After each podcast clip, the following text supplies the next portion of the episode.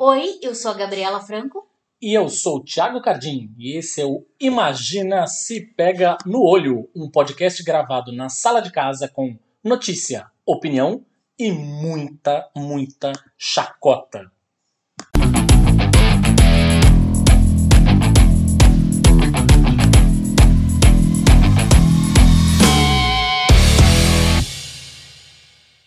Olá, um bom dia, um boa tarde, um boa noite para você. Tava com saudade de escutar? Adivinha quem voltou? Imagina se pega no olho, temporada 2023. Olha aí.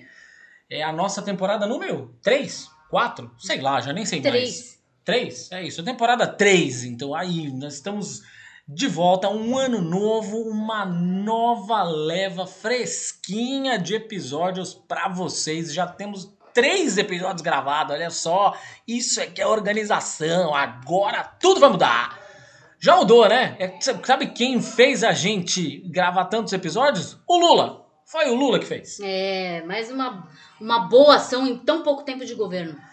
A gente vai mudar um pouquinho as coisas por aqui. Já começa pelo início do programa, por aquele bloquinho do começo. Ele mudou. Ele agora tem outro nome. Ele se chama. Top 5. Bom, olha só. Esse comecinho do programa a gente mudou porque simplesmente falar as notícias da semana tava ficando um pouco cansativo. Cansativo pra gente na hora de fazer, porque vocês vão ouvir a gente falar isso mais de uma vez ao longo desse episódio. Dá um trabalho do caralho fazer um programa como esse. Mas, não só por isso, cansativo porque em alguns momentos, algumas daquelas notícias, quando o episódio ia ao ar, elas já estavam velhas.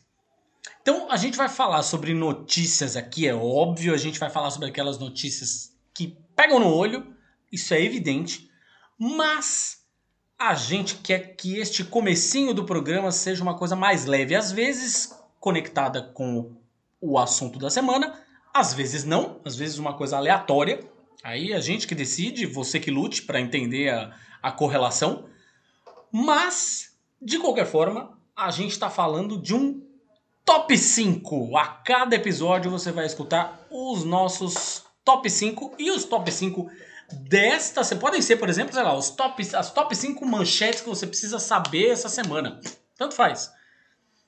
Mas podem ser, como a Gabi mesmo falou, sei lá, as top 5 sobremesas favoritas da gente. E Sim. você que que entenda qual é, a, qual é a lógica. Essa semana, o nosso assunto é top 5 podcasts para você ouvir além do Imagina se Pega no Olho. Olha só. O número 5 é Eu Te Amo, Dr. Zaios. Eu Te Amo, Dr. Zaios é um podcast do Roberto II, o cara do A Hora Suave. É um episódio que. Um episódio, um podcast que a cada episódio ele fala de um episódio dos Simpsons. Olha só. Ou seja, considerando que os Simpsons já tá aí faz 30 temporadas, É, ele vai, ter ter episódio pra Vai caralho. ter episódio pra um caralho, mas eles analisam tudo, do começo ao fim, as referências, as conexões com outros episódios, porque elas existem. tá? Muitas, e assim, as premonições dos episódios. As premonições dos É. Simpsons, é verdade. Eu te amo, Doutor Zaios. O quarto lugar fica com Eu e Deuses. É um episódio que esse podcast você já participou, inclusive, né? Não, é, na verdade, elas fizeram um, um episódio sobre Lilith, Isso, baseado isso num- numa pesquisa minha, numa, na verdade, num texto meu. É um sobre podcast bissemanal com a Camila Kintzel e a Dani Benetti, que fala sobre mitologia, lenda, folclore, enfim. As curiosidades de cada mitologia, é bem legalzinho, super rápido, super gostosinho de ouvir. Eu e Deuses, número 4. No número 3 eu não podia deixar de falar, porque senão ia arrumar confusão. É o Animação, o episódio. O episódio, tô eu falando episódio toda hora. É o podcast do Paulo Martini, ele mesmo. Beijo, Paulo. Paulo Martini com o Selby Pegoraro, eles fazem um podcast que fala sobre os bastidores da indústria do entretenimento, fala muito dos bastidores do mundo da animação, que é o que os dois mais gostam, os dois apresentadores mais gostam, mas também fala muito sobre o que está ali por volta é, do streaming, das grandes corporações, de produções independentes, enfim. É um podcast bem completo para você que quer um pouquinho mais de informação de negócios a respeito do mundo do entretenimento. 3, animação. A gente pulou pro 2 agora do nosso top 5, que é ambiente de música. E ambiente de música é ambiente de droga. Ambiente de música é o podcast que os caras do Choque de Cultura fazem junto com a o Canal Brasil. Tem um apoio do Canal Brasil. É a TV Quase com um apoio do Canal Brasil.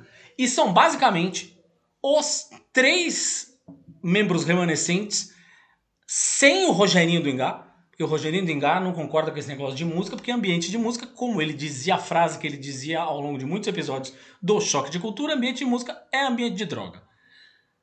Temos lá, então, Renan, Maurílio dos Anjos e Julinho da Van falando sobre diferentes músicas. Eles já falaram, fizeram um episódio que é maravilhoso sobre heavy metal. Tem uhum. episódio sobre punk, sobre grunge, sobre música sertaneja, sobre música do Faustão. É espetacular. Número 2, ambiente de música. E aqui o número 1, um, claro, a gente não pode deixar de falar das pessoas da casa. É o Fala Animal. Óbvio. É, do nosso querido Léo Vicente. Léo Vicente, que é nosso irmão, nosso praticamente da casa, tio da Valentina. Eu chamo de tio da Valentina. É isso, assim, não, não podia deixar de falar. É um, um, podcast incrível sobre cultura pop. Eu já participei algumas vezes, a Gabi também. É, na, na fotinha de capa lá, inclusive, tem um euzinho desenhado lá, aquele ciclope desenho, ciclope de barba desenhado, sou eu. É... e não tem, assim, eu tô para conhecer gente que manja de cultura pop, de, especificamente, especificamente de quadrinhos, como o Léo. Ele é uma, uma enciclopédia ambulante. Assim, se você quer saber de quadrinhos, se você quer saber de quem manja de quadrinhos, isso porque muita gente fala que eu manjo de quadrinhos, eu não manjo um terço do que o Léo manja. Ele manja demais. E o pouco que eu, que, eu, que eu manjo também aprendi com ele. Muita coisa aprendi com ele. Fala Animal, olha aí, todos esses cinco episódios, esses cinco podcasts, estou eu insistindo no episódio, esses cinco podcasts com seus muitos episódios, agora sim, estão disponíveis em tudo que é plataforma, da mesma forma que bônus. Já começamos aqui o top 5 roubando. Bônus. Imagina se pega no ouvido, é óbvio que a gente não ia deixar de falar do nosso podcast filhote, né? A gente, que também volta daqui a pouquinho já, com a nova temporada de entrevistas com gente que fala, vive, ama música, falando sobre seus discos favoritos, seus artistas do coração, os shows inesquecíveis, enfim. Esse foi o top 5 de hoje. Assunto da semana. Acho que agora foi. Sim. Muito bem. São as emoções do nosso centésimo programa. Pois é, emoções. O agora foi é porque a gente estava tentando fazer, colocar para gravar aqui, querido ouvinte, e não ia de jeito maneira. Mas foi. O que importa é isso. Nosso episódio número 100. Chegamos aqui, conseguimos chegar aqui do nosso jeito, gravando na, na sala de raça, casa. na sala de casa, sem. Com os gatos miando, os Com cachorro. os gatos miando, o vizinho reclamando. Ainda bem que o vizinho Bolsominion foi embora. Foi embora porque eu consegui mandar ele embora. Enfim. A gente quis celebrar esse episódio número 100. A gente já teve aqui um episódio de aniversário de um ano, né?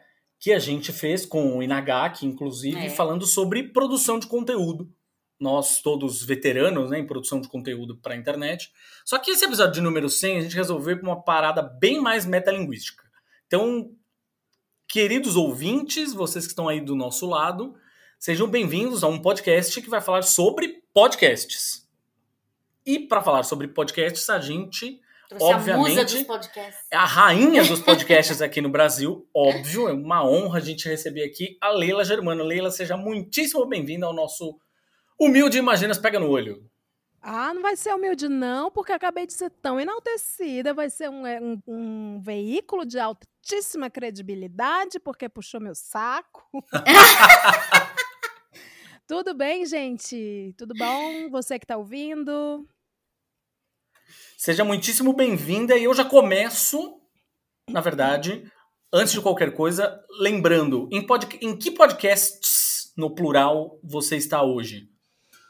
Hoje eu estou no Hoje Tem, tá? Só procurar, viu, galera, no seu agregador. Hoje tem podcast. E aí lá tem, assim, uma família, né? Tem o Hoje Tem, que deve voltar agora. Tem o Fofoca na Calçada, que é o grande sucesso do feed. O Hoje Tem é de variedades, né? Só explicando, variedades. É entrevista, geralmente eu levo cientistas, pessoas da política, mas a gente não fala sério. E o Hoje Tem é para quem quer rir na cara da informação mesmo. O Fofoca na Calçada é o Brasil Profundo, são pessoas comuns mandando é, história da vida alheia para a gente que se diz gospel só né, partilhar para a igreja orar. Ninguém tá fazendo ali juízo de valor, não. E o Fofoca é o maior sucesso, tanto que, né, ele era ele era sobre Zé Povinho, sobre o Grande Brasil Profundo, só que começam então a receber e-mails de celebridades e pessoas da política e jornalistas famosos que eu jamais poderei dizer quem são, porque eles Gente, querem sim, que babado. Sim, se camuflar de Brasil profundo. Então eu tenho todo esse trabalho.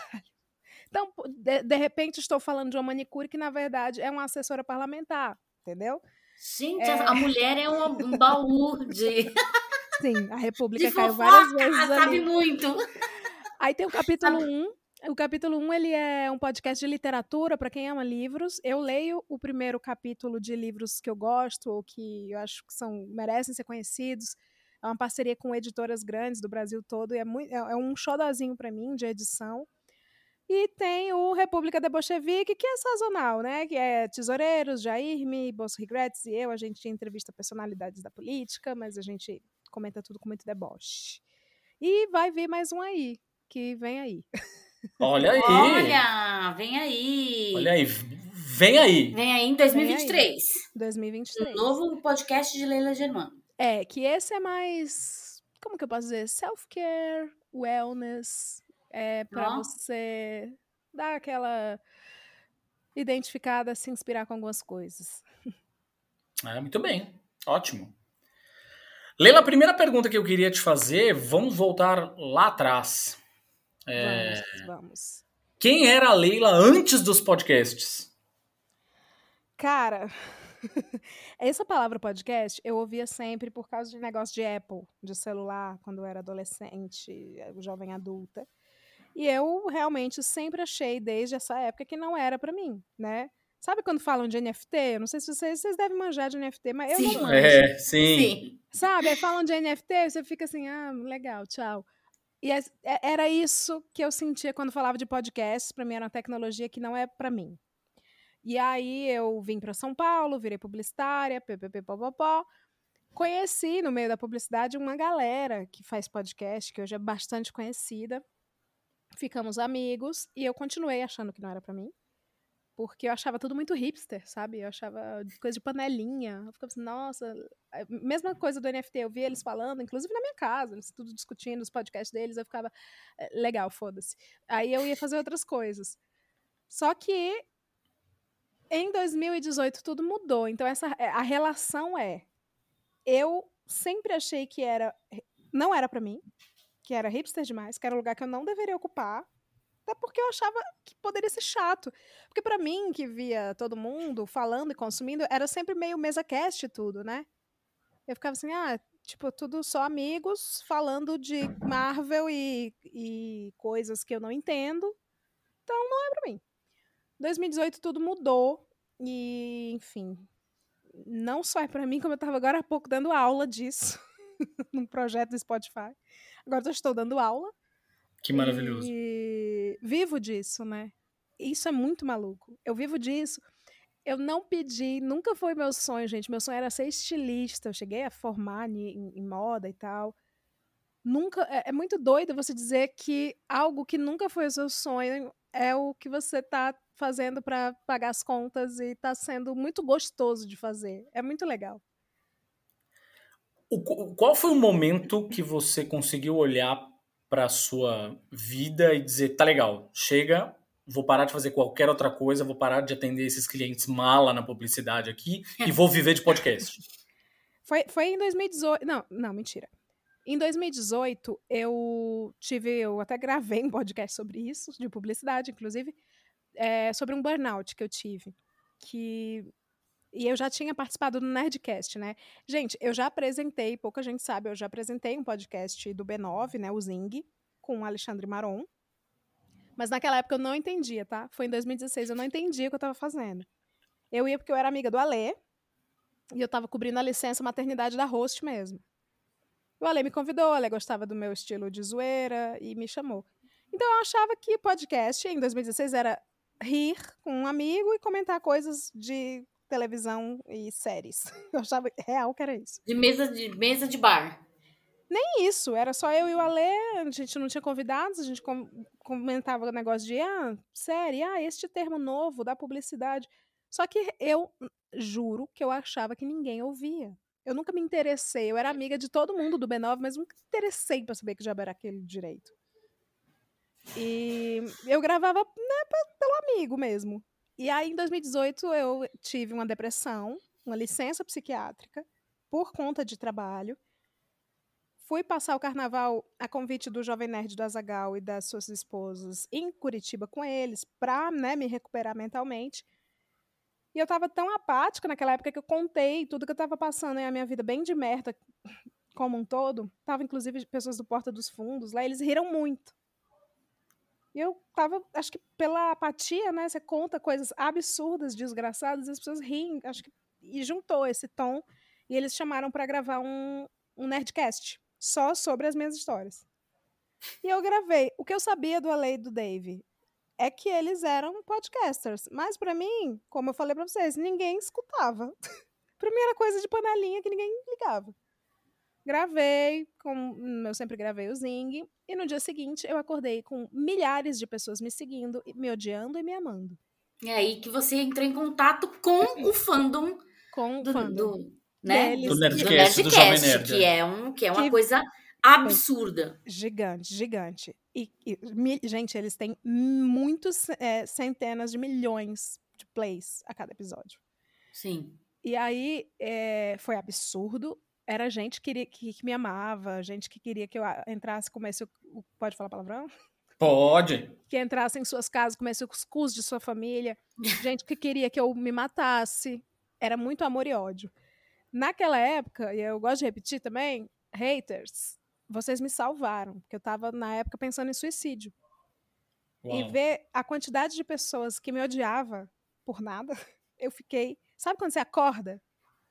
Os haters me salvaram é, eu acordei naquela época, eu fiquei assim, por que, que as pessoas me odeiam, gente? Eu sou relevante. É. Eu tava me achando irrelevante por conta da publicidade, do que o mercado fez comigo. E os haters re realmente, literalmente me salvaram a vida. E aí eu continuei ao longo do ano, foi muito sucesso, né? O, o Jovem Nerd Azagal me chamaram para Nerdcast, acho que por uns três anos. E e eu participei no mesmo ano também do Wanda, que é outro gigante da podosfera. Sim. Conheci o fandom é, não tão tóxico, né? Que é o fandom LGBT. E, enfim, a galera curtiu demais as conversas que eu tinha lá com eles. E eu passei a ser bastante seguida por nerds, hétero e gays. E trans. que mistura. Uma mistura completamente nada a ver. E aí, eles ficavam, faz um podcast. E eu rodei, né? Fiz a grande turnê. Faz podcast, faz podcast, faz podcast. E aí eu criei um. Eu tava. Aí eu, gente, eu fui demitida, tá, né? Continua a história. Eu fui demitida da agência. Quando eu voltei da licença psiquiátrica, obviamente, uma empresa tóxica iria me demitir. Claro. E aí eu entrei em outra empresa good vibes, pequenininha, sem negócio de prêmio, mas que pagaria minhas contas e que eu poderia sair sete da noite. E aí, como todo mundo pedia, e eu recebia muito amor das pessoas nas redes, eu criei um podcast, que foi Hoje Tem, que é o meu podcast. Leila, de onde veio o nome? Do horário de almoço, eu fui passar nos, nos restaurantes em Quilinho que a gente come e tinha lá na placa, Hoje Tem. Não tinha nada, não tinha nada escrito. Boa. Tinha escrito na lozinha. Eu fiquei assim, que legal, eu posso colar, colocar o que tem no episódio, no podcast, cada episódio. Hoje tem, mas acabou. é. Aí eu corri, é, falei com um cara de patente de, de marcas, registrei, que eu sou muito bitolada com isso, e abri o meu podcast. E eu falei para as pessoas: olha, eu tá bom, eu vou abrir um podcast, mas eu não vou tirar um tostão do meu bolso. falei para os seguidores sim. Vocês querem, vocês me paguem. Eu vou abrir aqui um PicPay, quem quiser me pague. Com esse dinheiro eu vou pagar o editor, que eu, não, que eu tenho um emprego, né? E foi isso. E as pessoas passaram a assinar. Então, com o dinheirinho que entrava, que era muito pouquinho, eu pagava o editor. Também tirava uma boa parte do meu salário, né? Paguei designer. Não, designer foi na segunda fase. E paguei registros, que acho que foi uns 3 mil reais. Em, diluídos em um ano, né? E aí foi isso. Eu ia fazendo e eu ia tendo a minha vidinha. Mudei de emprego, fui trabalhar no marketing de uma empresa. E aí, gente, Tô falando demais, né? Mas é essa, eu amo essa história. Não, Não imagina. Veio a pandemia. Eu tava no hum. marketing de uma empresa, tá, gente? Eu tava feliz no meu emprego, muito feliz mesmo. Veio a pandemia, a empresa super fofinha, mandou todo mundo para casa, cuidou bastante da gente remotamente, e a empresa sempre respeitou o meu horário também, o meu podcast. Alguns deles foram convidados e participaram. E na pandemia foi quando tudo mudou para mim com relação a podcast. Porque foi na pandemia que hoje tem, que foi criado. Olha que maluco isso. Que foi criado para meio que me dar. Vocês trabalham com criatividade, né? Sim. Para me dar aquela, o senso de reconhecimento, fama, carinho, que o emprego nunca dava. Porque, assim, o que eu aprendi na vida de agência é que sacrifica-se muito a vida, a, a, saúde mental das pessoas além da vida, para que elas ganhem algum biscoito de reconhecimento. Você precisa virar muita noite, você precisa se humilhar muito para ganhar um troféu, para ser colocado numa ficha técnica, né? Para ganhar um elogio. E eu já tinha ficado, depois do burnout, meio conformada com isso. E o podcast foi um jeito de, porra, tá aí, eu sacio essa vontade de ego aqui. Eu gravava, falava minhas bobagens, postava, e as pessoas, meu Deus, que legal, hahaha, amei. Falei, cara, é isso que eu quero pra minha vida. Eu quero um emprego medíocre e, e ter um podcast para poder. Que eu possa me divertir, que eu possa. É, me divertir e ainda dizerem que, poxa, você faz tão bem, sabe assim? E foi o que aconteceu por um tempo. Mas, na pandemia, eu comecei a receber uma enxurrada de mensagens que me fez, inclusive, mudar a, o slogan, né, a tagline do meu podcast. Antes, a frase do Hoje Tem era um podcast sobre tudo, sem compromisso com a seriedade. Na pandemia, eu recebi real centenas e centenas de mensagens toda semana, toda semana, dizendo muito obrigada pelo, pelo podcast. Ele está me salvando aqui. Eu não aguento mais ficar sozinho eu não aguento mais ficar preso, ou eu não aguento mais o meu marido. Eu, se não fosse podcast, a gente iria se separar, porque as, uns ouviam junto, outros ouviam e relaxavam, sabe? Uhum. Tinha gente que também estava em situação de pensar em suicídio. O podcast dava uma divertida, tinha gente em pânico com a doença, com o vírus. Então eu levava os, os cientistas, quebrava alguns tabus, dava uma acalmada na galera, falava umas coisas mais sérias. Então tinha gente que falou, putz, muito obrigada, eu estava apavorado, não aguento mais ver a notícia pela televisão. E aí isso tudo fez com que eu percebesse a importância do podcast. Ele não era só uma bobagem que me servia. Ele era uma coisa muito importante para muita gente. E aí foi que eu criei, eu mudei a, a tagline, portanto, todos os valores, né? Porque virou uma empresa. E aí passou a ser um podcast para rir na cara da informação. É hum. É para as pessoas se informarem rindo. Se informarem enquanto relaxam. Isso vale até pro fofoca. fofoca é o quê? É informação também. A fofoca é informação. Informei. Hashtag informei. É Exatamente. Mas, mas era isso. Então, eu, eu tive esse primeiro impacto logo em março, abril da pandemia. Foram muitas mensagens de pessoas que estavam muito na bad agradecendo e dizendo: não, pelo amor de Deus, não pare, não pare, não pare. Que incrível. E aí, em junho, eu recebi o contato do Spotify. O Spotify queria é, comprar o Hoje Tem, por causa dos números, né? Isso, esse, esse rolê da pandemia acabou refletindo no consumo. Uhum. Hoje Tem, ele tinha números pequenos, assim, e na pandemia foi um crescimento bem exponencial e que acabou sendo boca a boca, né? E aí teve esse contato do Spotify, que virou. O, o Hoje Tem acabou virando um exclusivo do Spotify. E eu acabei indo também trabalhar lá. Eu fui trabalhar lá de funcionário. Primeiro num projeto aí de novos podcasters, depois no departamento de originais, né? Eu trabalhei nos originais agora, até agora, setembro de 2022. Foram dois anos lá na empresa, foi muito legal. Agora continuo trabalhando para o Spotify, mas como o meu contrato era de dois anos e acabou, continuo trabalhando para o Spotify com um treinamento para podcasts, pra, é, hum. no, no SoundUp, né? É um projeto muito legal que descobre creators pretos e indígenas, né, ao, ao redor do Brasil. Então, a gente pega a ideia deles, de preferência que nunca nunca tenham feito um podcast na vida, mas que queiram fazer algo legal, a gente pega a ideia, trabalha, trabalha, trabalha, produz, faz tudo para que saia um piloto foda e talvez, né, no final, quem sabe, assinar um contrato com o Spotify também. Então, gente, essa é a história, essa é a minha história, eu vivo disso, né? Eu tenho agora os meus apoiadores, eles estão pagando as minhas contas. Eu nunca pensei que eu fosse. É, ó, eu tô rica? Não, eu tô só pagando as contas, né? Por enquanto nem tá dando para luxar tanto, não. Mas eu estou pagando as minhas contas com criação de conteúdo. Isso é muito inimaginável para mim de anos atrás, de poucos anos atrás. Maravilhoso. E o teu momento é, consumidora de podcasts, você lembra lá atrás qual foi o primeiro que você ouviu? Você hoje é uma pessoa que ouve muito podcast? Que quem faz muito não necessariamente ouve é, muito, né? Fica cansado, né? Tipo aquela coisa, é, ame o seu trabalho.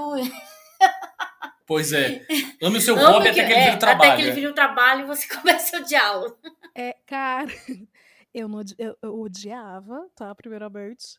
Eu via todo o povo do, dos meus amigos podcasters na minha casa, eu ficava, nossa, que preguiça, tudo isso que eles fazem, eles devem ter muita, muito tempo, sei lá. Eu achava, eu achava sacal. O primeiro podcast que mexeu comigo, então eu descobri, gente, que o meu segmento é de podcasts fora da caixinha. Eu, é, não precisam eu, ser todos iguais, né? Esse é, é mas é que naquela época eu, só, eu achava que tudo era um monte de gente sim, na mesa sim, rindo. Sim. E aí o que mexeu comigo, que eu virei aficionada, foi o caso Evandro. Foi o primeiro podcast que eu ouvi mesmo. Foi recentíssimo. Foi 2018 para 19.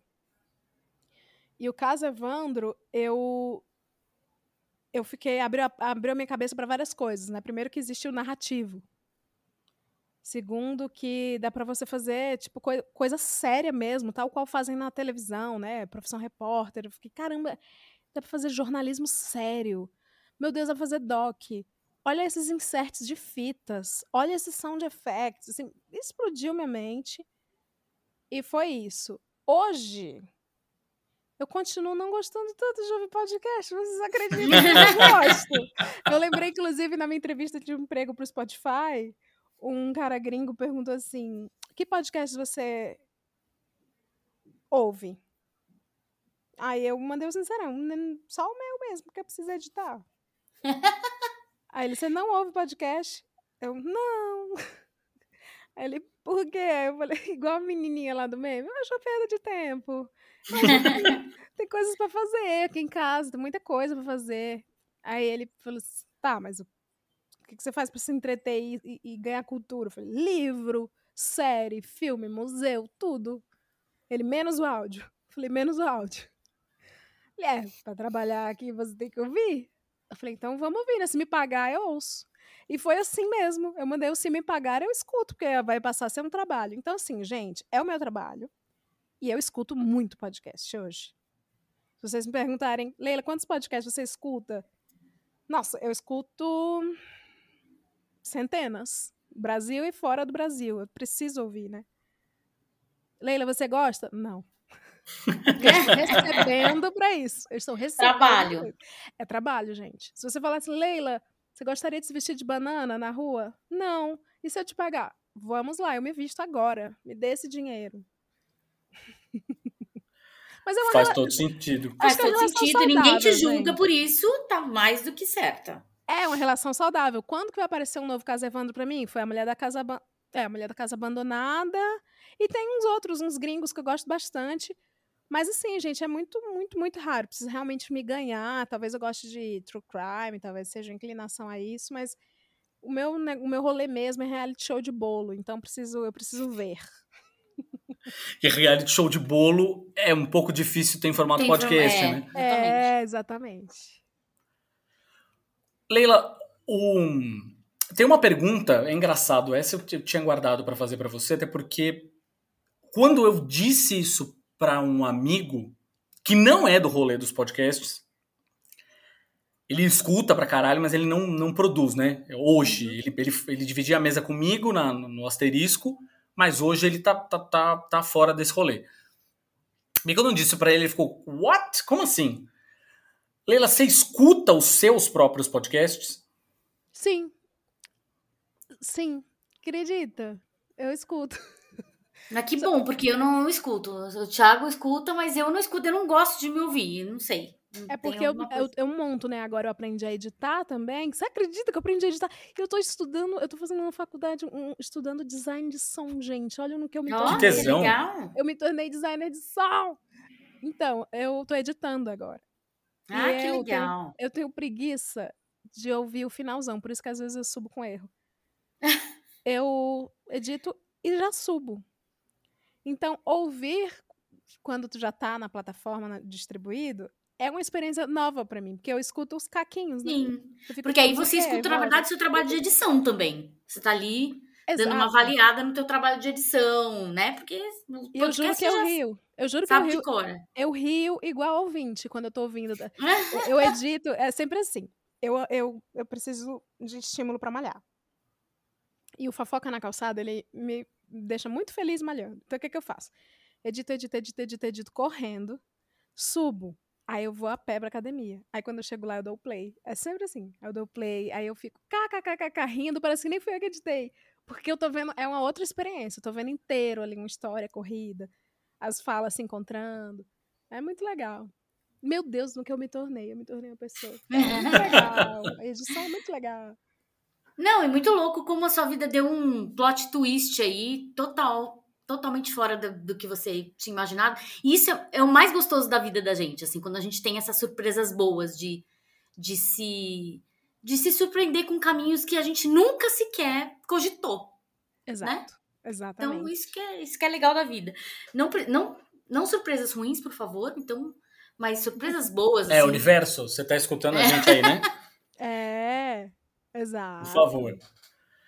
Leila, um se você tiver que descrever, eu sei, eu sei porque eu já passei por isso, tá? Então eu, eu queria ouvir, obviamente, isso de você, que até tá há mais tempo nesse rolê.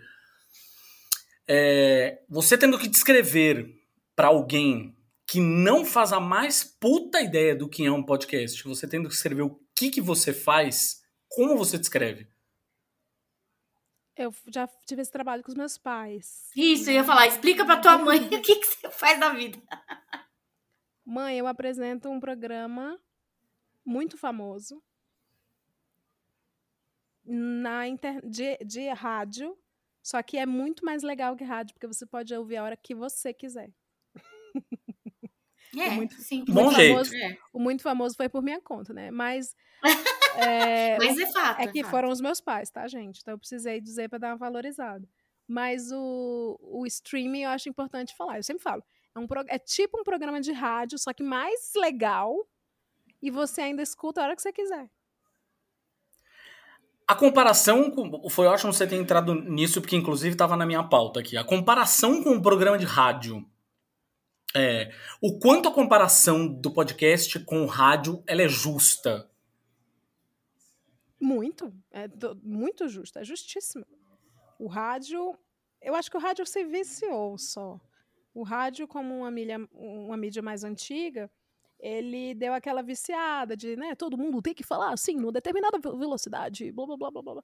Tinha uma impostação de voz, e aí tinha que ser muito E um formato jovem. que ficou engessado, é isso, né? É, um formato engessado, né? As 10 maiores da parada, não sei o que, não sei o que, e é sempre um, um cara que fala jovem, mas você vai ver um coroa de meia na canela e bermuda, e... Enfim, o rádio poderia experimentar mais coisas. Já, já houve nove, rádio novela. E hoje o que, que a gente tem no Spotify? Tem audioséries, que é a mesma coisa. Né? É, eu acho que o, o podcast ele trouxe ele trouxe tudo que o rádio tem de bom e ele deu uma garibada com tudo que a internet tem de bom. Que é o, o streaming, a possibilidade de ver coisas em série, on demand, então você pode fazer audiosérie, documentários, você pode trazer memes num podcast, você pode trazer o espírito do, de timelines, que é todo mundo sentar e conversar, o Discord. Então acho que o podcast ele é o rádio. Ele é o rádio com o espírito do tempo que a internet tem. Atual. É. Eu é, até perde um pouquinho como bem você falou, perde essa coisa de pe do peso do jornalismo. Não que não dê para fazer uma coisa de pesada no podcast, não é isso. Mas o rádio, por exemplo, eu tive rádio, eu tive, eu fiz jornalismo, eu tive rádio na faculdade. E a gente uhum. aprende justamente isso. Essas, como fazer um programa jornalístico para o rádio, né? E o podcast ele te abre tanto, né? E você pode fazer o jornalismo no podcast sem ser o rádio. Olha que loucura. Sem ser o rádio sem ser. O, o, jornalismo acabou sobrando para o AM, né? Tinha, tinha sempre essa coisa, né? Essa divisão. Sim, exato. Ah, o AM é categoria B. Então, o pessoal vai falar sério ali, vai, que aqui é músicas jovens. São as paradas. e o rádio é isso, o rádio, ele. O Spotify tem as paradas, né? Ele é realmente. Não só o Spotify, mas tipo, o, o Deezer também faz isso. Tem as músicas distribuídas, tem as paradas tem agora comerciais entre eles, Sim. então tá virando meio que isso com on demand, né? E tá virando até cada vez mais rádio, porque você precisa pagar para não ter comercial, você precisa pagar para ser realmente on demand. Senão eles metem a sequência que eles querem. Então tá cada vez mais se aproximando do rádio, é, uma vez que a gente tem um apelo de, de vendas maior. Isso é fato. Que, que dica que você daria para um sujeito que está aqui escutando a gente, depois dessa quase meia hora de papo aqui, escutou a gente e falou: caralho, tá bom, vai. Eu quero fazer meu podcast. Dicas. Um, Primeiro, nossa, são tantas dicas, eu, eu tô lenta porque é muita dica. E eu passei o dia dando dica. E, eu, e para cada pessoa que eu dei dica, eu dei uma dica diferente. Então, vamos ver uma coisa comum a todos. Não faça pensando como se fosse uma responsabilidade que tem que dar certo e que vai te enriquecer. Faça pensando em eu vou fazer um negócio bonitinho tão bonitinho que eu super ouviria, que é super, vai ser muito legal. Nossa, vai ser bem feitinho. Ai, que bonitinho vou fazer quando eu tiver, sabe assim? Trate como um xodó o seu projeto. E porque quando você começa a colocar muitas cobranças, você que já provavelmente não tem experiência, vai fazer as coisas erradas. E quando vem por acidente, a maioria dos podcasts, inclusive, de sucesso que se consolidaram, eles vieram meio que a moda caralha, né? Eles nasceram a moda caralha. Nasceram assim, ah, vamos falar aqui umas merda. Pá! Milkshake chamado Wanda. Até hoje, um dos maiores, premiadíssimo. É, a, a, Mulher da Casa Abandonada. Pô, eu, vou, eu, eu tenho um, um, gravador, eu sei escrever bem. Eu vou ali ver que, que diabo é aquela casa ali que tá toda caindo aos pedaços. Quem é essa mulher com creme na cara? Entendeu? Os anunciantes, inclusive, vêm depois que você esboça sucesso e naturalidade. Então tem isso. Os anunciantes do, da Mulher da Casa Abandonada vieram depois. Ele não foi atrás, sabe assim? Porque, é, geralmente, quando eu converso com pessoas que querem fazer podcast não sabem por onde começar, elas, elas já vêm com o papo de sempre, que é assim. Ah, eu quero fazer um podcast, mas então eu quero ser melhor que o da Laurinha Lero. É sempre assim. e aí eu quero ser grande. Não, e eu quero fazer mais ou menos igual o Jovem Nerd, sabe? E, e rola essa coisa de se comparar. Mas quando você se compara, você está começando a pautar na régua de uma outra pessoa num lugar onde o raio não vai cair de novo. Então é isso. Sejam originais e tratem como uma diversão. Se divirtam no percurso. Até porque a audiência de podcast é uma coisa que vai mudar. O, hoje tem mudou completamente. Eu, eu achava que eu estava falando com nerd, depois vieram as gays Aí depois nerds gay, aí mulheres, sabe assim? E agora eu tô falando com jovinhos. Muda-se, muda-se muito. É uma audiência viva. E o seu programa vai mudar. Então, não escreva nada em pedra. Relaxe, se divirta no percurso. E é um. É, é a, é, trate como é a sua empresa, né? E a sua empresa ela vai mudar. Tem que estar tá bem abertinha para. Ah, eu vou mudar. Vai. Tranquilo. E tudo bem se mudar. Não, não se apegue, não. Você falou sobre anunciante, Leila, e aí tem uma grande nuvem que paira, e principalmente sobre os, os podcasters que estão começando, né?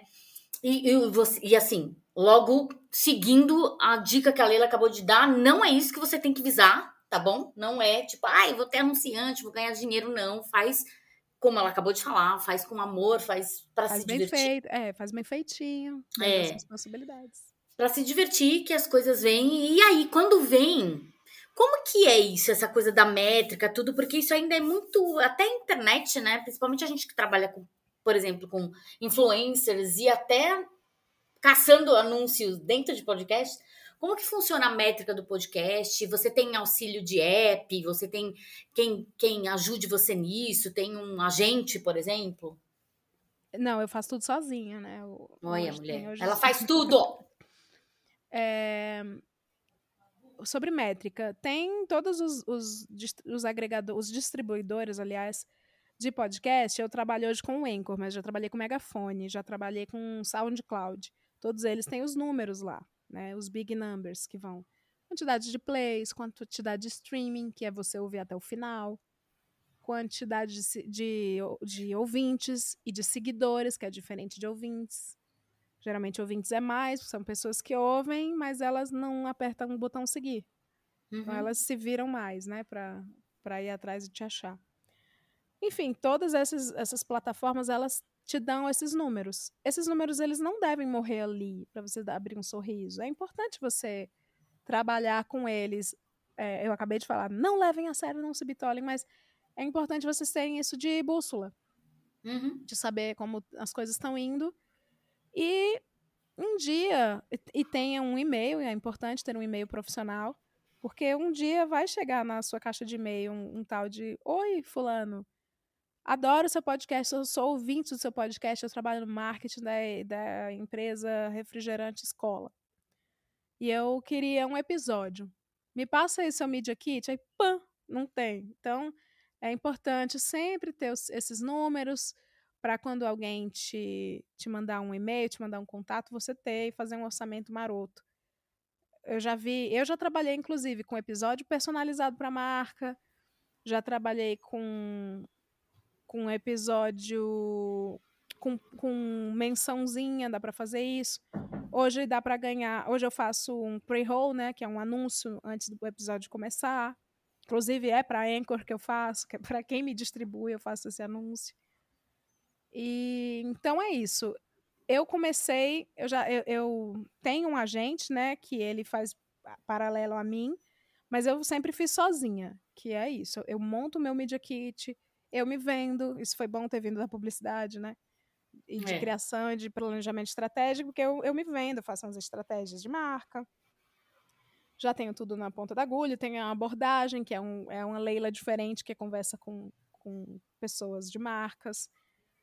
E, inclusive, a galera se assusta, né? Porque todo, todo criador tem uma fake news aí do secretário imaginário, né? Vocês devem saber disso. O povo, é o povo que responde, são os creators que respondem os e-mails, mas eles têm vergonha. Aí eles fazem, ai, tudo bem, meu nome é Natália. eu trabalho para fulano. E não é, é o próprio fulano mentindo com e-mail falso. eu não tenho essa vergonha, não. Inclusive, eu acho bom que saibam que sou eu que negocio. Eu, eu gosto de ver assim, é mesmo, marqueteiro, que tu tá querendo me pagar só isso. É. Então, eu não. Eu, essa cara de pau eu tenho, sim. e eu acho ótima, acho ótimo. Corta super caminhos, crio relações. Eu sei que nem sempre, então fica a dica para vocês também. Eu sei que nem sempre eu vou fazer isso na minha vida. Então é bom eu ter relacionamento também. O podcast ele ajuda a gente em várias frentes. Eu gosto demais de fazer a parte comercial. Você acha que ainda, no, no momento que a gente vive aqui em 2023, é, a gente está num mercado, quando a gente fala do mercado de podcast, a gente está num mercado em ascensão, ou seja, ainda temos espaço para crescer, ou chegamos num, num platô. Estou te perguntando isso porque, na verdade, eu, em certos momentos no mercado, e a gente que é do mercado publicitário acaba escutando. Por vezes tem alguns pseudo-especialistas, na verdade, que gostam de vomitar determinadas groselhas, enfim, mas é, já escutei algumas vezes a coisa do. Chegamos no momento do cansaço dos podcasts. Ah, sim. Todo ano tem, todo ano é o ano do podcast, todo ano tem um chato falando isso. Olha, como uma Spotify de coração e uma ex-funcionária, eu digo que tem muita gente, a gente no Brasil, a gente é tão neném. Essa mídia é imensa ao redor do mundo. Ao redor do mundo as pessoas estão fazendo as mais absurdas coisas nos mais absurdos formatos de explodir a mente. E agora que a gente está passando por uma fase que eu acho conturbada, que é a fase dos jovens TikTokers que, que resolveram chamar de podcast tudo que tem uma câmera e uma mesa. E uma cortina. Ah, sim. Então, é, acabou que a gente, no meio do caminho, achou influencers que meio que ressignificaram o podcast para vodcast. E muita Nossa. gente acha que é só isso. Então muita gente acha chato, porque é a única coisa que vê. Mas ainda bem que existem pessoas muito criativas. Nesse projeto, o Sound Up, que, que eu estou participando, que eu tenho essa sorte de participar, quando saírem os, os programas que as pessoas aplicaram e estão trabalhando em cima, nossa senhora, é muita gente genial. É muita coisa foda. É, eu vi. Acho que foi na gringa. Eu, eu, é uma bobagem. Não, é, tem esse que eu acho maravilhoso, que é Meu pai escreveu um filme pornô. É o nome do podcast. Uou! Ele ganhou um prêmio na, na Inglaterra de podcast do ano. Um cara que achou um diário do pai dele e é um diário que o pai dele escreveu um conto erótico imenso, que é um livro, que é um filme. Putaria atrás de putaria. O que, que ele fez? Pai, o que significa isso? Não. Ele fez cópias, chamou os amigos mais zoeiros e os amigos eles leem e interpretam as cenas. Que sensacional, gente. Tem um outro de terror maravilhoso que as cenas são geniais, em que os diálogos, a mãe fala do lado direito do fone, a filha do lado esquerdo. É uma experiência sensorial de áudio foda.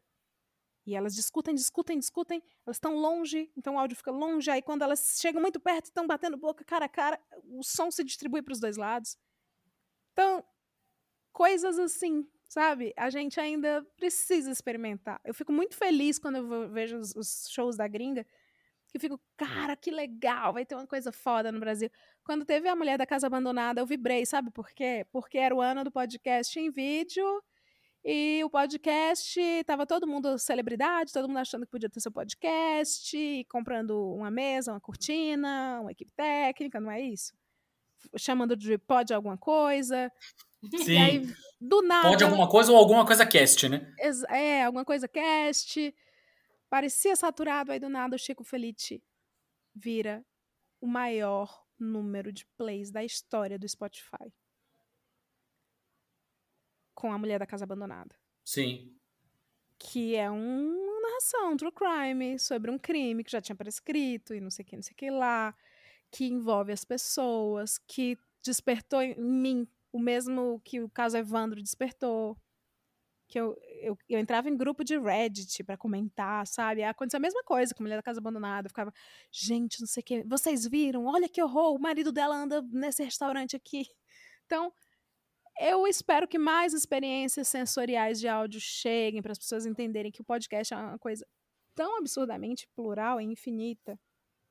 E, e, eu me sinto um pouco parte disso. Eu sei que é o meu podcast com menor audiência, mas eu tenho muito, muito carinho pelo capítulo 1 porque o mercado é, editorial ficou. Eles ficaram muito felizes. Eles ficaram assim, nossa, as pessoas estão comprando menos livro. E é muito legal você começar a ler e deixar as pessoas assim, e agora? O que, que acontece? E é, eu fico muito feliz quando os ouvintes do capítulo 1, eles voltam e me mandam foto do livro. Porra, Leila, comprei por tua causa. Que, que ódio. Eu queria saber o que acontece. E é esse tipo de coisa. E para você que está ouvindo que quer ter um podcast, é isso. O que, que você pode oferecer de novo, assim, de, de as pessoas falarem: caramba, dá para fazer isso. Dá para fazer isso por áudio. Que louco. Muito bom. Incrível. É, eu ia justamente te fazer essa pergunta. Você falou dos, dos videocasts aí, né? Uhum. É, o quanto, na verdade, essa necessidade dos podcasts nos últimos anos, no, arrisco dizer até nos últimos dois anos, pelo menos, muita gente gravando em casa ou fazendo estúdios em casa, enfim. Mas quanto essa necessidade de se ter a versão em vídeo de um podcast complicou as coisas, tornou deu uma embolada no meio de campo? Não deu embolada, não. Não deu, não. É, é que são comportamentos diferentes. O, o, hoje, os, os players, eles alguns têm vídeo, né? Uhum. É, as pessoas que entendem podcast como uma coisa em vídeo, elas vão continuar achando isso porque elas são consumidoras de YouTube elas assistiriam qualquer conversa no YouTube, elas querem ver o, as, o rosto das pessoas, elas querem interagir da, da, da, maneira user experience que o YouTube oferece e ponto. Não acho que chegou a atrapalhar nada, não. É... Acho que deu uma balançada na indústria, não só o vídeo, como o fator, a TikTokização. As, hum. Os conteúdos muito curtos, por exemplo. Hoje, uma tendência são os microcasts. Antigamente, a gente, eh, o sucesso é, nossa, podcast de RPG, cinco horas. Meu Deus, quatro horas de política no xadrez verbal. Xadrez verbal. É, e agora, não. Então, acho que não só o vídeo, outros, outros remeleixos que a internet trouxe pra gente, acho super úteis, porque é isso, gente. No fim, é tudo sobre gente e como gente consome as coisas os meus ouvintes não são os mesmos que ouvem videocast. Os meus ouvintes, inclusive hoje um dos, um dos das pessoas que eu estou mentorando veio me perguntar: "Ah, é quarta-feira, né, que é o melhor horário para postar, porque eu vejo que todo mundo posta quarta-feira". Falei: "Não, todo mundo que você escuta deve postar quarta-feira". Mas é, o meu podcast de fofoca, que é do Brasil Zé Povinho, ele é de sábado. Sábado é o dia porque é o dia que as pessoas fazem faxina. Então, meu podcast é um podcast de faxina. Se você está fazendo faxina, você não vai olhar para o YouTube. Você precisa, né? Então, sempre tem que essa coisa da data, é, o horário de postar, tudo tem a ver com e, e, o teu conteúdo, o que você diz tem a ver e vai se cruzar invariavelmente com o comportamento de gente, ser humano de verdade. E aí tem isso, vai ter gente que vai dizer que acabou o podcast em áudio. Não. Podcast, tem podcast para dirigir, tem podcast para malhar, tem podcast para trabalhar, de ficar de background sound, é, sound, sound no computador enquanto você trabalha e estuda. E tem podcast para ser visto sim. E tem podcast para ser curtinho para você dormir. E tem podcast para você despertar. Então, é, eu acho muito bonito, assim. Eu, eu tô virando uma admiradora do meu próprio ramo, porque é, é tudo sobre gente. É como gente se comporta, e o assunto que você vai abordar vai tocar gente, e eles vão incorporar na vida deles. É muito conexão, né, entre pessoas. É muito bonito. Tô muito, eu tô muito romântico, né, sobre o meu meio. Gostei, é gostei. Muito bonito, é muito bonito. Fala, amor. Não, ia falar que essa coisa de você achar, ah, é, acabou isso porque tal coisa tomou lugar, é um papo puta de velho que fala, ai, tipo, o jornalismo, o, jornali, o jornal impresso acabou porque o jornal da internet tá aí. Tem. São mídias completamente diferentes. A TV acabou porque o streaming tá aí, o cinema, né? Não, as mídias são adaptáveis. O cinema vai precisar se adaptar ao streaming. Isso é fato. Já tá fazendo isso, porque tá perdendo dinheiro. E assim vai, mas assim, existe para todos os gostos. Sim, sim. O segmento de fofoca nunca ninguém pensou. E hoje, é. o segmento de fofoca é um segmento muito, muito bem ouvido no, nos, nas plataformas. Agora eu queria, na verdade, é, te perguntar a respeito justamente do mercado publicitário, mas não sob o ponto de vista de anúncio, mas uhum. o mercado querendo trazer as marcas para dentro do mundo dos podcasts e fazer os seus próprios podcasts, que obviamente tem uma diferença, uma marca querer estar presente no Hoje Tem, Sim. e uma marca querer fazer o seu próprio podcast, né? Ou seja, Sim. a padaria do seu Zé vai fazer o Padoca Cast, embora eu ouvisse esse podcast, hein? Padocast. Então, tenho propriedade, sim, porque eu que produzi o podcast da 99 do, de aplicativo. A 99 fez um podcast. São 600, imagina, gente, são 600 mil motoristas. A 99 fez um podcast para os motoristas. E eles ouviam no aplicativo. Puta, e... que tesão. Sim, tesão de ideia. Foi muito legal. Foi muito legal. E, e a, a adesão foi muito alta, viu? Porque era por lá que eles se informavam enquanto dirigiam. Aí, como eu falei, tem podcast para quem dirige. E aí falava, tinha caos. É muito legal porque era, é isso, entre é, conexão entre pessoas, identificação. Então, tinha causos. No início, vou falar para vocês, quando deram a ideia, eu fiquei assim, ai, lá vem a marca querendo fazer coisa. E depois, quando eu comecei eu mesma a produzir, fiquei, cara.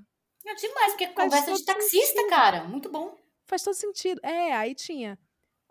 A, a marca dizia o que oferecia para os caras. Então, assim, ó, a partir desse mês vocês vão ter um acréscimo, não sei o que, não sei o que. Então, foco na missão, aquele estímulo todo. Aí, do nada, gente, a partir de agora vocês têm benefícios da Gympass. Trouxe aqui o professor de educação física que vai dar umas dicas, nananana, entendeu? Então vira ah, um publi dentro de um publi. É. E aí, aí vinha um cara e falava das dicas, aí corta.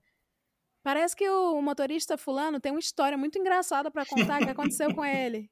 Então, cara, Maravilhoso! Existiu e é possível, viu, gente? Como se fosse um programa de auditório, só que em áudio. E é, para um nicho só. É. Aí eu sei que a Tulin faz um de um supermercado também.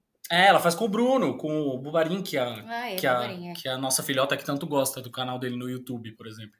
Pois é, eu, eu, eu esqueci o nome mas enfim, tem, tem esse podcast, tem um outro de marca.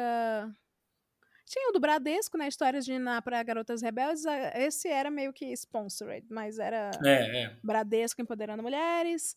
Mas acho que esse da 99 é um bom exemplo de que é possível quando, quando tem um sentido e é bem feitinho. Não tô falando porque foi eu que fiz, não. Eu dei muita sorte de ter um cenário com 600 mil motoristas é, e com assuntos, né? Motoristas que têm história para contar. Então, então, eu dei muita sorte. Mas acho que se olhar com carinho e se olhar para a marca no fim, gente, também tem a ver com gente. Acho que se eu pegar aqui fazer, fizer no freestyle, deixa eu ver. Havaianas. Havaianas abriu um podcast.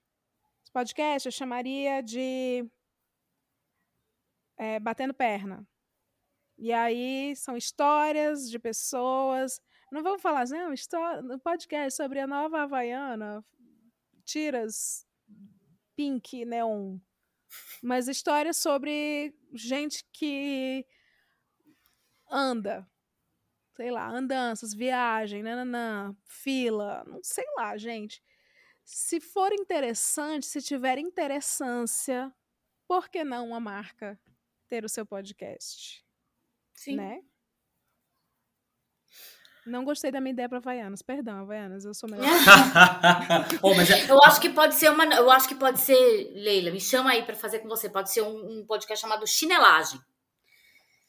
Pode e aí só histórias insólitas que acontecem com pessoas do Santa Havaiana, sei lá. No sul, né? Tem uma, chinelagem, chinelagem, é, né? Chinelagem. Mas é pejorativo chinelagem no sul. Não, chinelagem, então, mas é quando é coisa ruim. Tipo, aconteceu um, um caos horrível e tal, e eu, sei lá, mas não propriamente usando a Havaiana, né? Não tem nada a ver. Só perrengue, olha aí. Só perrengue, é. é. Perrengue mas, do bem, não perrengue, tipo, ah, foi a Havaiana que me fez passar por isso. Não, né? Não vou mas, causar detrimento da marca. Agora não deu certo, infelizmente. Teve um problema aí que foi um erro crasso de uma pessoa próxima minha. Mas um seguro me procurou para ter um ah, quadro, seguro, né? para ter um quadro no fofoca. E eu achei maravilhoso. E, o, e o argumento desse, dessa empresa de seguro foi maravilhoso. Foi assim: ai, que tem tanta gente se fudendo aí nas histórias. É, né? Bom, é bom Nada mais justo. Pessoas, contratem um seguro para não se fuder mais. Então, cara, seguro, eu acho que é o, tipo, o, o segmento que mais merece podcast na vida. Muito. Maravilhoso. Né? Muito, é, é. Consultorias jurídicas. É. E, então, exato. Então, marca de seguro, volta para mim, tá? Esquece o que aconteceu lá e volta aqui que eu tô aqui. Agora eu voltei de férias, né? Leila, para a gente ir encaminhando para o final da nossa conversa aqui, é, um exercício de futurologia. O que, que se enxerga, na verdade, como futuro ou futuros no plural, enfim, para os podcasts? Ah, eu acho que amadurecimento de disso, de poder de poder experimentar, tanto os criadores experimentarem, saírem dessa zona de conforto de, ah, eu vou fazer um sobre contar histórias de outras pessoas. Experimentar e o futuro que eu acredito, que é o que eu já faço, e eu já estou vendo outras pessoas fazerem também, é o feed então, serem emissoras dentro de uma grande emissora, entendeu? Você tem um feed, você tem uma programação. Eu pretendo, em Tuxal hoje tem de programação. E segunda, terça, quarta, quinta, sexta, shows diferentes, assuntos diferentes. Quero um dia não ser só eu a host. Então eu acho que o comportamento de feed, antigamente a gente dividia os podcasts em classificações, categorias, né? Sociedade de cultura, comédia, uhum. bem-estar. Acho que agora o negócio, se as pessoas começarem a enxergar eh, a potência de ter um feed diferentão, de não ter, ser mais possível catalogar como caixinhas, eu acho que dá muito bom. E eu acho que pode ser, inclusive, uma boa fonte de negócios para os criadores, eles entenderem que eles podem ser uma emissora. Muito bem. Leila, queria te agradecer imensamente por esse papo. É, é muito legal a gente poder falar sobre uma coisa que a gente faz. A gente está nesse momento, assim, esse podcast aqui tem um ano e uns quebradinhos aí. É, e a gente está justamente nesse momento de se reavaliar, se é, entender o que a gente está fazendo. A gente já o tem nosso público, o é. nosso público. A gente tem inclusive já um podcast filhote desse podcast aqui, que é uma pegada totalmente diferente. A gente fala sobre música, é, entrevista pessoas, né, uma espécie de um talk show musical. E acho que é muito legal a gente ter a possibilidade da gente discutir o nosso meio. Assim, de, de discutir abertamente, falar o que dá certo, o que não dá certo, o que está funcionando, o que não está funcionando é, para as pessoas que estão escutando isso, porque eu sei que tem muita gente é, que escuta a gente aqui. A gente tem. Hoje a nossa audiência é bem maior do que era quando a gente começou, é, mas ainda é uma pequena e seleta audiência, né? Então, as, muito, grande parte das pessoas que, na verdade, se comunicam com a gente é, ou via redes sociais, ou então já, é, enfim, em canais mais fechados, inbox e tal, não sei o quê, é, que são pessoas que escutam recorrentemente, assim, eu sei que tem muitas pessoas que se interessam pelo meio em si. Uhum. Ou seja, o podcast em si, o futuro dos podcasts, e pessoas que, inclusive, têm vontade de fazer os seus próprios Ai, podcasts. Façam, façam muito. Queria muito te agradecer essa conversa e queria agora, obviamente, deixar você fazer o seu jabá, enfim. Não que a pessoa que esteja ouvindo a gente aqui não saiba Não quem é a Leila é. Germano, E mas como enfim. se eu não tivesse feito, né, ao longo da conversa. Mas, gente, muito obrigada primeiro por me convidarem. Foi um imenso prazer e eu gosto muito de falar disso. Então, muito obrigada duplamente por ter me chamado e por ter me deixado falar do que eu gosto. E olha, gente, eu tô aí. é, hoje tem podcast.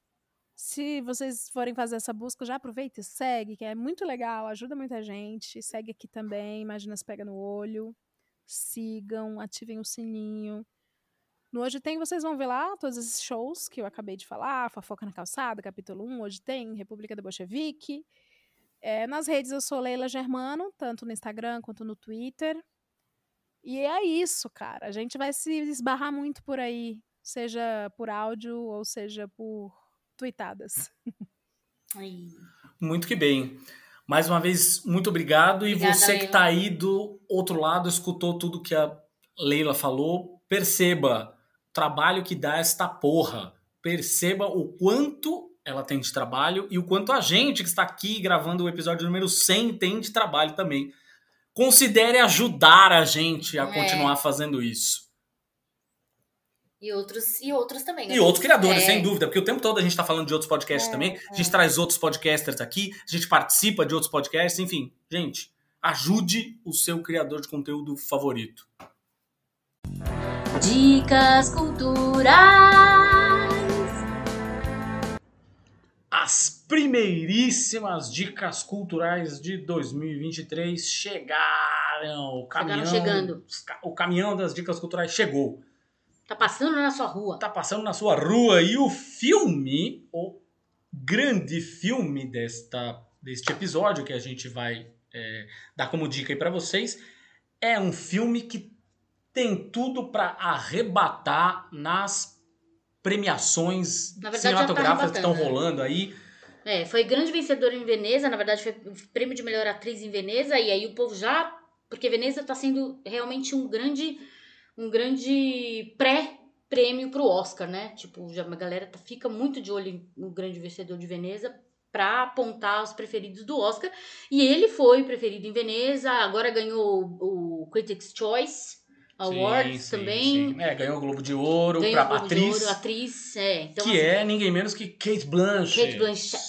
Kate né? Blanchett. Estamos falando de Tar. O filme chama Tar. Sim, se chama Tar, porque o sobrenome da, da protagonista é Lydia Tar.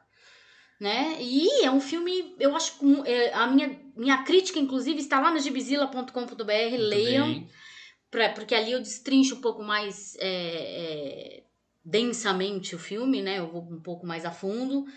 Eu, eu adoro o diretor, o diretor é, é incrível. Ele fez o Little Children, que é o Pecados Íntimos, com a Kate Blanchett. Kate Com a Kate Winslet. Com a Kate Winslet e o Wilson. Patrick Wilson. Patrick Wilson também. Um baita filme. E, assim, o, o estilo... Todd Field, né? Todd o diretor. Field, é. O estilo de direção do Todd Field é, é- é muito detalhista. Ele gosta de, de algumas, alguns enquadramentos, muito detalhe de mão, de gestual e de até do... Mesmo com a, com a, com a com o plano aberto, ele ainda coloca um- uma movimentação ali para chamar a atenção de um detalhe de, um, de, uma, de uma cena. Então, assim, eu gosto muito do estilo de direção dele, que é muito poético e não é entediante, assim, não é aquele. Não é um tipo a wannabe cinema francês. Porém, Qual que é a história do filme?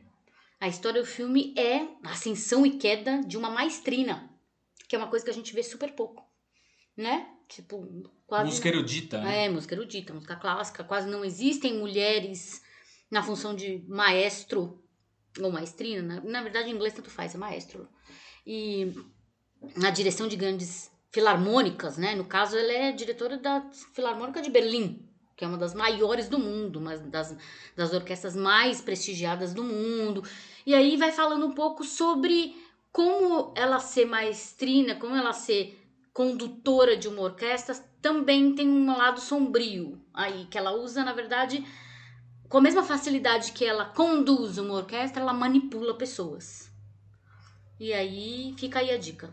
Pois é. Lá Veja na- no cinema. Veja no cinema. Em breve tá, tá, tá estreando aí já, na verdade. Tá pra estrear e, E é a Kate Blanchett tá, porra, né? Não tem Mas que falar. da acho que é importante falar uma coisa. Isso na- é elite, como diz o, Só elite. como diz o Casimiro. Isso é elite, isso é elite. Mas a crítica da Gabi lá no gibizila.com.br tem um, digamos, uma pequena reviravolta a respeito do olhar, principalmente o olhar feminino deste filme.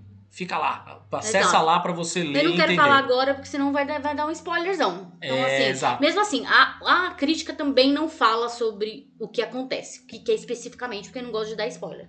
Quando eu faço crítica, não, não dou spoiler, a não ser que seja. in- é- é- é- como é que fala? Impossível. Tipo, tem que falar sobre o assunto e eu vou ter que falar e eu vou dar spoiler. No caso, não tem um spoiler lá. Tá só por cima. Já tivemos aqui, inclusive, neste programa, busca lá atrás, a gente tem um, programa especificamente falando sobre spoilers, o papel dos spoilers na cultura pop, com o Edu Perazeda, inclusive. É. Vai lá buscar pra escutar. Aí, série, a gente descobriu aqui uma série, a Gabi descobriu no, com o cara da locadora, né? Com o Rafa, exatamente, com o cara da locadora ali. Siga o cara da locadora no Instagram. Ele é maravilhoso. Trabalhou comigo no Tangerina. Beijo, Rafa.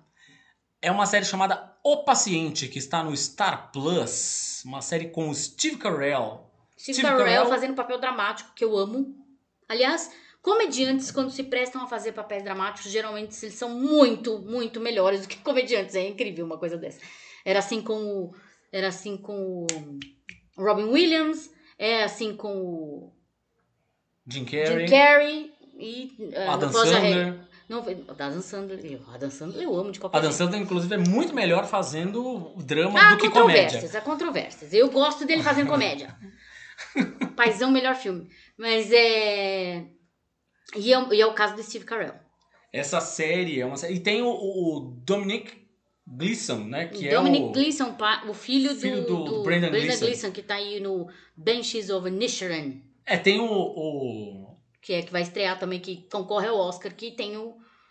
Nossa, eu tô. Tem Simplesmente- Colin Farrell. Gente, eu tô esclerosada. Socorro, me, me ajuda. Mas a gente não tá falando desse filme, vamos É. falar da série do paciente. O Dominic Gleeson, caso você, caso você não esteja ligando o nome à pessoa, ele é o. É, o grande inimigo, na verdade, junto com o, o, o, o menino Adam Driver, no, na primeira trilogia, na nova trilogia do, de Sim, de sim. Star Wars, né?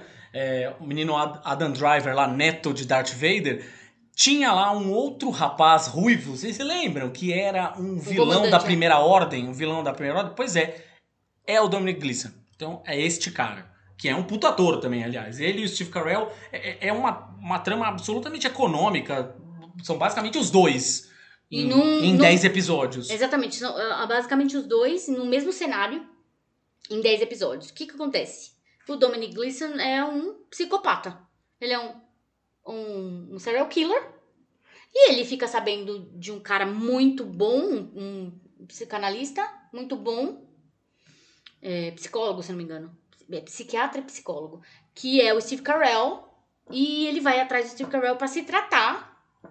E aí ele decide simplesmente sequestrar o Steve Carell, porque ele precisa dele 24 horas por dia pra melhorar. Ele, tá, ele, ele vê que ele não tá tendo evolução na terapia, e aí ele sequestra Steve Carell, leva, mantém ele como refém e fazendo ele é, uma terapia intensiva, mais do que intensiva, porque ele acha que ele tem que curar, o Steve Carell tem que curá-lo dessa, dessa compulsão que ele tem de matar pessoas. E detalhe importante, nada disso é spoiler, porque tudo isso está no primeiro episódio. Gente, é um Então, assim, negócio assim, cada episódio é muito tenso, muito tenso, porque você fica pensando, puta, agora ele vai, agora ele vai matar ele. Ele vai falar uma coisa que ele não gosta e ele vai matar ele. Ele vai matar. Assim, é de 5 em 5 minutos você fica pensando que ele vai pular no pescoço do Steve Carell. É muito bom, a direção é muito boa, a tensão até o limite.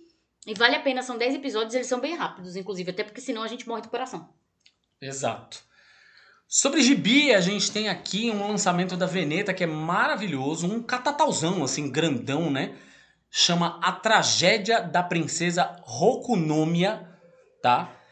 Este catatal é, na verdade, não é uma única história, é uma coletânea de histórias que não estão necessariamente interligadas, mas tem um quê de autobiográfico nelas que faz com que algumas sequências e alguns personagens meio que se repitam. Mas definitivamente não é uma história única.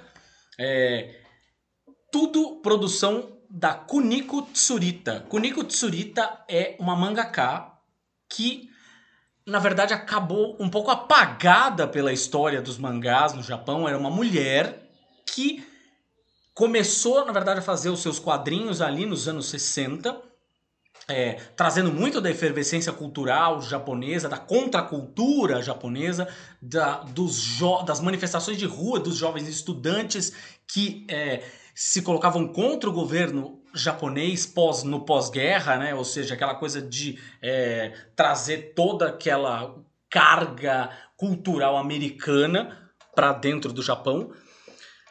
E ela faz quadrinhos absolutamente experimentais. Absolutamente experimentais. Às vezes com pouquíssimos diálogos, às vezes sem nenhum.